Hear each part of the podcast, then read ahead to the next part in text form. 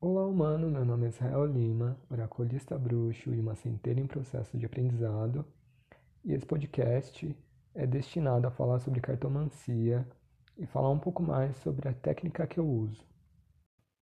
O tema desse episódio específico é os elementos e os números e o caminho da centelha divina. Eu confesso que eu estou muito animado para falar desse assunto, porque é um assunto que a gente não vê por aí. É muito difícil você encontrar um conteúdo que fale diretamente sobre o assunto dos elementos em cada número, mesmo em, em textos, em vídeos, em, em outros lugares que a gente consegue aprender um pouco sobre numerologia e cartomancia a gente não vê esses assuntos sendo abordados. E quando são abordados, são abordados de uma maneira muito superficial. Então, é, pega um papel, pega uma caneta e começa a anotar aí essas informações que eu vou passar, deixando bem claro também que essa, esse é um ponto de vista pessoal, é um ponto de vista meu, da, da minha relação com os números, com a cartomancia, então, eu não quero que, que vocês levem isso a sério, a ponto de vocês é, terem isso como um engessamento das ideias de vocês.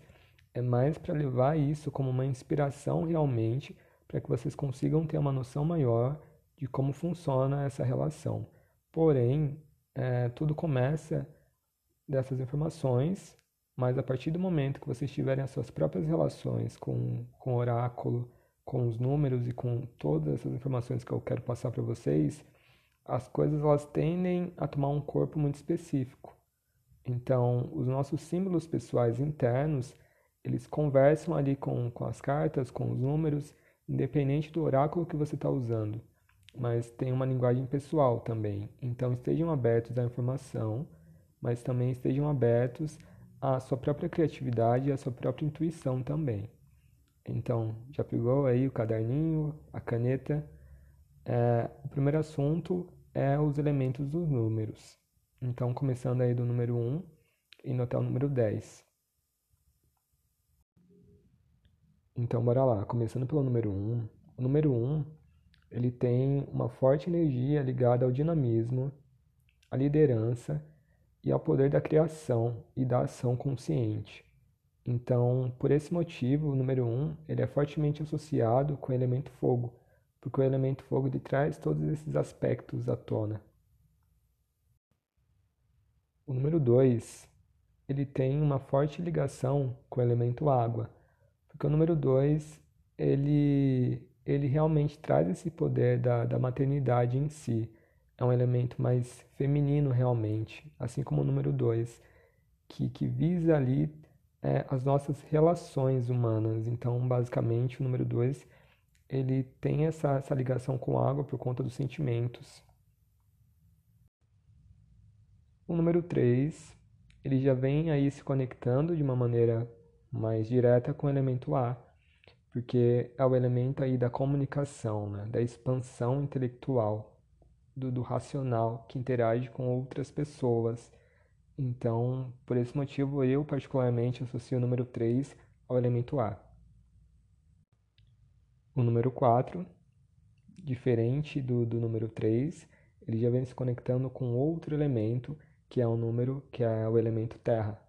Então, o número 4, ele traz aí as estabilidades, aquilo que é palpável, aquilo que tem bases. Então, por esse motivo e outras características específicas que eu vou falar mais à frente, ele se relaciona com esse elemento terra. Beleza, falamos sobre os primeiros quatro números, sobre os, quatro elementos é, primordiais, mas em relação aos outros números, como que sucede? Continua-se na, na mesma sequência ou não? Na minha vivência pessoal, eu conecto os outros números a mais de um elemento. Então, é conectado um elemento específico até o número 4, e depois do número 4, existe aí uma, uma comunicação entre os elementos em cada número. Então, acompanhe o restante do, do vídeo, do áudio, para que você entenda é, como que sucede isso, para que você tenha uma ideia, uma noção. O número 5 ele já traz uma energia diferente dos outros números. Então, ele acopla aí dentro da, da energia dele a energia do elemento ar com a energia do elemento fogo. Então a gente já vê aí que tem uma diferença. Ele não tem só, ele não é só o ar ou só o fogo. Então ele traz um conjunto. E esse conjunto que esses próximos números vão trazer é o que torna diferente. É o que vai fazer com que você consiga interpretar os números de uma forma personalizada.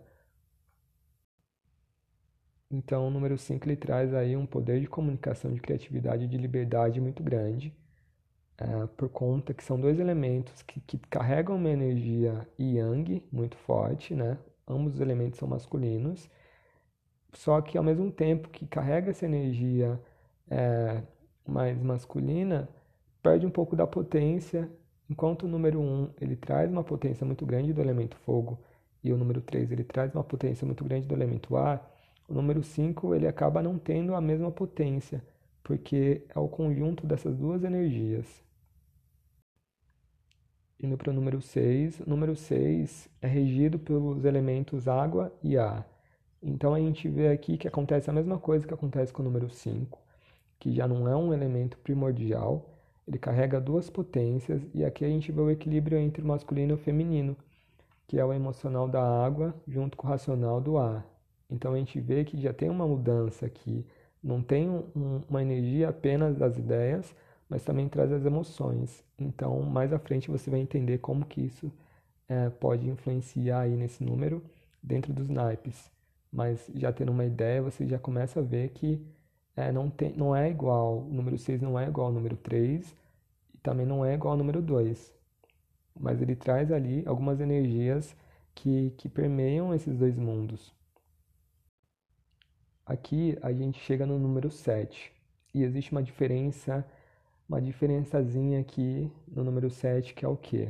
O número 7 ele não se conecta com nenhum elemento é, primordial, nenhum elemento só, nem dois elementos, mas a energia sentida no número 7 é o elemento éter, que é o elemento espiritual, a quintessência. Então, nesse sentido, é, a gente vê aqui que o, o número 7 ele realmente carrega uma energia espiritual muito grande, que é essa energia de, da transmutação também, que a gente consegue associar a isso. É um número muito importante para os espiritualistas. Com certeza, se você é espiritualista ou tem algum contato com a espiritualidade em geral, você vai conseguir pegar algumas referências aí que, é, que são feitas é, relacionadas ao número 7. Então você já consegue realmente entender que há um número sagrado, que há um número não que os outros não sejam sagrados, mas que nele é carregado uma potência muito maior de, de sacralidade do que os outros números. Então, é, o elemento que, que a gente consegue associar ao número 7, primordial, é o ar. Mesmo que não seja o elemento regente dele, mas por conta de algumas características específicas do, do número 7, a gente consegue estar tá conectando ele com o elemento ar também mas sendo regente aí, sendo regido pelo elemento éter. Concluindo, é, chegando aqui até o número 8, a gente encontra os elementos terra e fogo regendo esse número, que é a união aí da estabilidade junto com, com os poderes de ação do fogo. Então, por isso que o número 8 ele traz um, um, um poder de mudança muito grande a transformação no plano físico, a expansão. Então, o número 8 ele carrega uma energia muito grande de, de competição e de realização material por conta disso. Porque diferente do número 1, que ele só tem o fogo, e diferente do número 4, que só tem a terra, ele consegue é, compor aí uma energia formada da, dessas duas bases, que é muito importante para o número 8 ter as suas raízes e ao mesmo tempo é, canalizar essa energia. Então é uma energia canalizada de uma forma muito mais consciente do que é, o número 1, um, por exemplo, e menos disciplinadora do que o número 4. Então a gente vê que tem uma diferençazinha. Ele se esbarra sim no número 4 também, mas ele carrega uma energia diferenciada. E mais para frente a gente vai ver também por que, que acontece isso. E concluindo aí é, os números, né, com, com um único algoritmo, a gente vê algarismo, agora eu não sei mais como se fala, mas a gente vê que o número, a gente chega até o número 9 e o número 9, né, concluindo aí esses números com que só tem um dígito, ele ele é composto por dois elementos, que é a água e a terra, ambos elementos femininos. Então a gente já vê que tem uma diferença, enquanto alguns números têm, é, são regidos por, por uma energia mais masculina, é, o número 9 é regido pelas energias femininas, as energias é, associadas ao, ao yin, que é, a gente separa né, o masculino e o feminino naquele símbolozinho, vocês devem conhecer, que é separado com duas cores. A cor preta representa o yin, que é esse lado mais inconsciente, mais feminino, que traz realmente essa energia mais feminina. E no número 9, a gente vê essas energias em complemento, né? A água com a terra. Então você vê aí que, que traz um, uma diferença, tem uma pegada de emoção, tem uma pegada de finalização. E também mais para frente a gente vai entender isso. Aqui é mais para a gente entender quais são os elementos que, que têm essa, essa conexão com os números. E finalizando, assim como o número 7, o número 10, né, dentro da cartomancia, porque vai até o 10, é um número muitíssimo importante. É, seria até um, um erro a gente não falar sobre o número 10. E diferente do que as pessoas pensam, o número 10 ele pode ser visto de uma maneira bem diferenciada. Pitágoras, por exemplo, via o número 10 como, como um número sagrado. E aqui a gente vai entender um pouquinho o que talvez fez com que Pitágoras enxergasse esse número como sagrado. O número 10 para mim, ele é por si só um paradoxo. E por que isso? porque ele junta duas, duas energias distintas. Assim como o número 7 ele não tem um elemento regente ali, é primordial, ele carrega a energia do caos e da ordem, né? o, o elemento do éter e do elemento contrário, que a gente não tem uma, um complemento aí, não, não se sabe do elemento contrário do éter, mas só para que vocês entendam mais ou menos como funciona porque o número 10 ele vem depois da finalização que o número 9 traz. E em si ele traz duas energias, que é a energia da finalização, de coisas que têm que ser finalizadas ou já foram finalizadas, com a energia do, do começo. Então ele traz esse aspecto do recomeço, ele traz esse aspecto do começo e do fim. E é por isso que Pitágoras associava o número 10 à criação divina, a Deus, a esse poder da criação realmente. Porque se a gente for pensar um pouquinho aqui, lembrar do mito cristão que fala sobre a criação, a gente vê aí a história que, que tudo era caos. E de repente houve uma ação né, é, consciente de Deus que tirou esse mundo do caos e realmente transformou numa coisa organizada. Então o mundo ali já existia de uma maneira física, né? Até a água já existia na, na primeira menção ali, quando o Espírito se movia sobre as águas, mas então ele vem para ordenar isso, que é esse movimento do, do caos e ordem. Então, o número 10 é um número muito interessante, pois ele carrega ali a sementinha da criação no, nele. Ele também traz uma relação muito forte com, com o mundo espiritual. Então a gente vê que realmente é um número muito interessante da gente estudar. Então, finalizando essa parte, falando dos elementos, né, sem entrar muito no, no assunto dos números em si, como energias específicas, é, a gente agora vai para a segunda parte, que é o que? Falar sobre o caminho da centelha divina. É, é um, com certeza, é um termo que você nunca ouviu, até porque eu mesmo tirei da, da minha própria consciência é, a gente encontra um, um paralelo com isso, para que vocês entendam mais ou menos bem, no tarô, que é o caminho do louco. Então, é o trajeto que o louco percorre até finalizar o processo dele. Então, acontece o mesmo é, dentro da cartomancia, dentro dos números. Então, é, deixando bem claro que eu não quero que vocês entendam um número como melhor que o outro, mas eu quero que vocês vejam esse, esse processo como se fosse realmente uma centelha percorrendo várias etapas. Então, é, tenham isso em mente. Eu também quero, se você ainda não pegou o caderno, pega o caderno agora, porque agora vai entrar uma parte muito interessante, ainda mais interessante, que é falando como que, que essa centelha divina ela percorre todas essas etapas. Para facilitar o processo de vocês de compreensão, de entendimento em relação ao que eu vou passar agora, eu quero que vocês imaginem esse caminho como se fosse realmente a encarnação, a nossa encarnação, ou a criação da alma, né, como, como primeira encarnação. Tanto faz, não tem importância.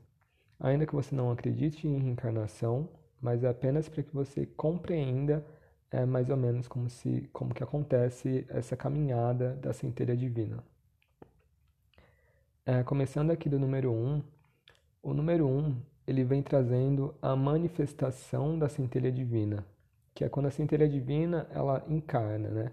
ou ela reencarna, ela entra novamente nesse processo.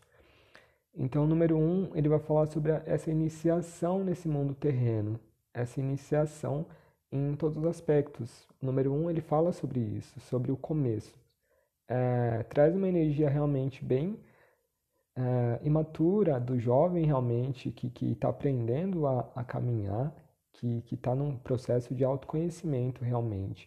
Ele ainda não sabe muita coisa do mundo, ele ainda não sabe muita coisa de si próprio. Nessa caminhada, ele vai ter que percorrer alguns estágios até que ele consiga criar algumas, algumas bases, algumas teorias a respeito do que é realmente a vida e como ela acontece.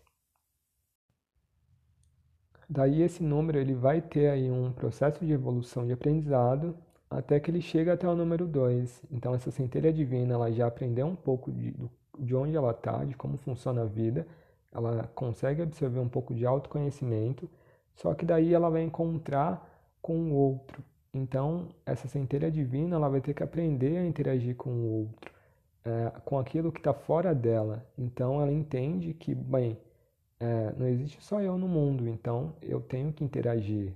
Como é esse outro? Esse outro é igual, esse outro é diferente. Então, quando chega nesse, nesse grau, a centelha divina ela tem que não apenas se conhecer, mas agora ela aprende a conhecer o outro, a ver o outro de uma maneira positiva ou não. Daí vai depender muito de, do grau que ela está.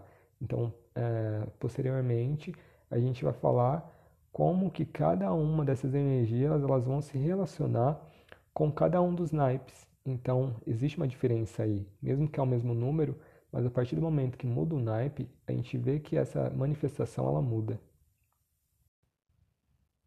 E essa centelha divina, ela continua o processo dela de aprendizado e ela começa a interagir com outras pessoas. Agora que ela começa a entender que existe um mundo além dela, que existem outros padrões, outras pessoas diferentes ou iguais, ela começa a interagir. Então, o número 3, ele vem falar sobre os nossos, sobre a sociedade, sobre as nossas relações externas, sobre o público realmente. É, Para quem entende um pouco de Lenormand, de baralho cigano, aqui a gente poderia ver, por exemplo, a carta da, do jardim, que é das relações, né? que é basicamente esse contato com, com outras pessoas, com outras realidades, e aí a gente começa a realmente é, atrair semelhantes e a ver as diferenças nos outros também. Beleza, passando por esse processo específico, a centelha divina ela chega até o grau 4. E o que seria esse grau 4? A centelha divina já aprendeu a se conhecer, pelo menos mais ou menos, né? ela começou a ver que existe um mundo além dela, ela começou a interagir de uma maneira maior com, com outras pessoas, com a sociedade, e agora essa centelha divina ela começa a criar padrões. Então ela começa a ver que existe uma ordem no mundo, que existe um padrão específico. E a centelha ela começa a criar grupos específicos que têm uma relação maior com ela. Então ela começa a fazer escolhas conscientes e começa a criar grupos conscientes, fazer parte de grupos e ela começa a ter uma raiz mais forte.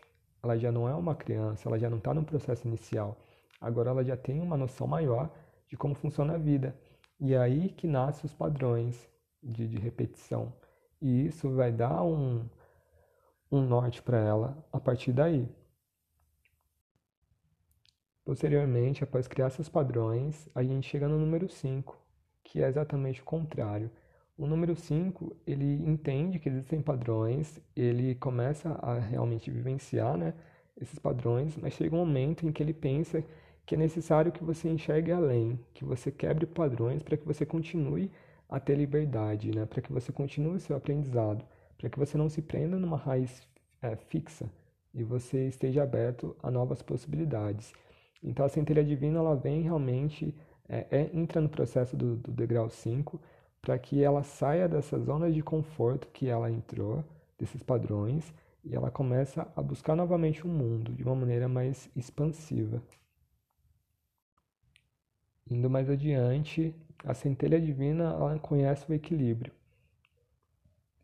Então ela percebe que não é necessário você ter bases tão sólidas, mas também que é, é necessário que você não tenha uma vazão tão grande, que você tenha um pouco mais de equilíbrio. Então, o número 6, ele vem falar aqui sobre o equilíbrio, sobre a responsabilidade. Então, a centelha divina, ela descobre que existe ordem, que existe liberdade, mas também que existe um, um caminho do meio que ela pode percorrer. Então, basicamente, esse é o caminho que a centelha divina percorreu até aqui e é, ela continua nesse processo até concluir essa, todas as fases da vida dela. Quando a centelha divina chega até o número 7, ela chega num, num patamar de questionamentos. Então a centelha começa a se questionar realmente sobre o seu propósito de vida, sobre o que ela veio fazer, quem ela realmente é. E nessas questões muito intensas, é, a centelha divina ela mergulha para dentro de si. Então, por uma busca por respostas. E é por essa questão que o número 7 ele tem uma relação tão grande com a espiritualidade, por conta desse mergulho interno tão intenso que consegue nos conectar com aquilo que realmente é, tem uma ligação divina, tem uma ligação com o mundo espiritual. Porém, quando a centelha divina ela entra em contato é, no número 8, né, quando ela chega até esse grau, ela percebe que, que agora que ela já conseguiu se conectar realmente com a espiritualidade, que ela realmente conseguiu fazer um mergulho tão profundo a ponto de encontrar com Deus, agora ela precisa é, olhar para o plano material. Agora ela está pronta para expandir os horizontes dela, agora não só para dentro, mas para fora. Então, nesse grau, a centelha divina ela encontra aí um, um, uma maneira de conseguir expandir tudo aquilo que ela conseguiu absorver, tanto da, da trajetória dela até aqui, quanto em, tanto por esse contato com, com a espiritualidade.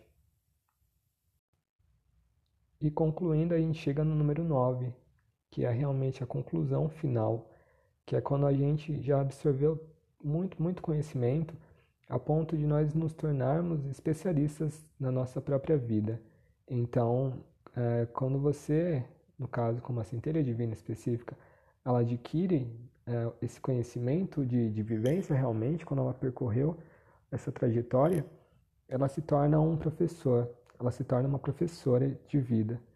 Então, aqui a gente vê que, diferente do, do número 6, que traz esse aspecto de, de ensino realmente, mas é, baseado aí mais num algo aprendido com os homens, o número 9, ele traz um aspecto muito maior, que é das experiências vividas.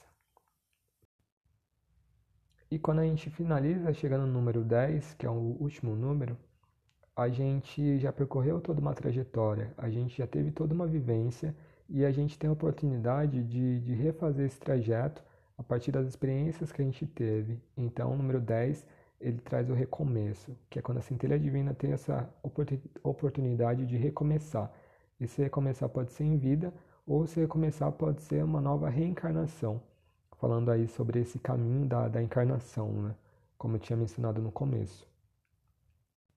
Já adiantando aqui, dando um spoiler, é, o próximo áudio vai ser, próximo episódio, né?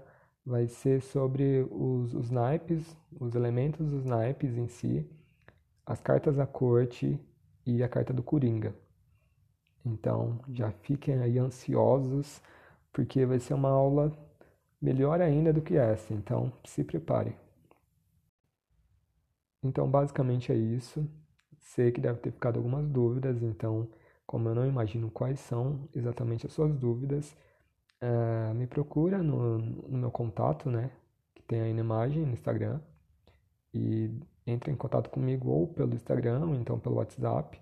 Caso você queira entrar em contato pelo WhatsApp, tem o link na bio. Você clica lá, vai direto para o WhatsApp.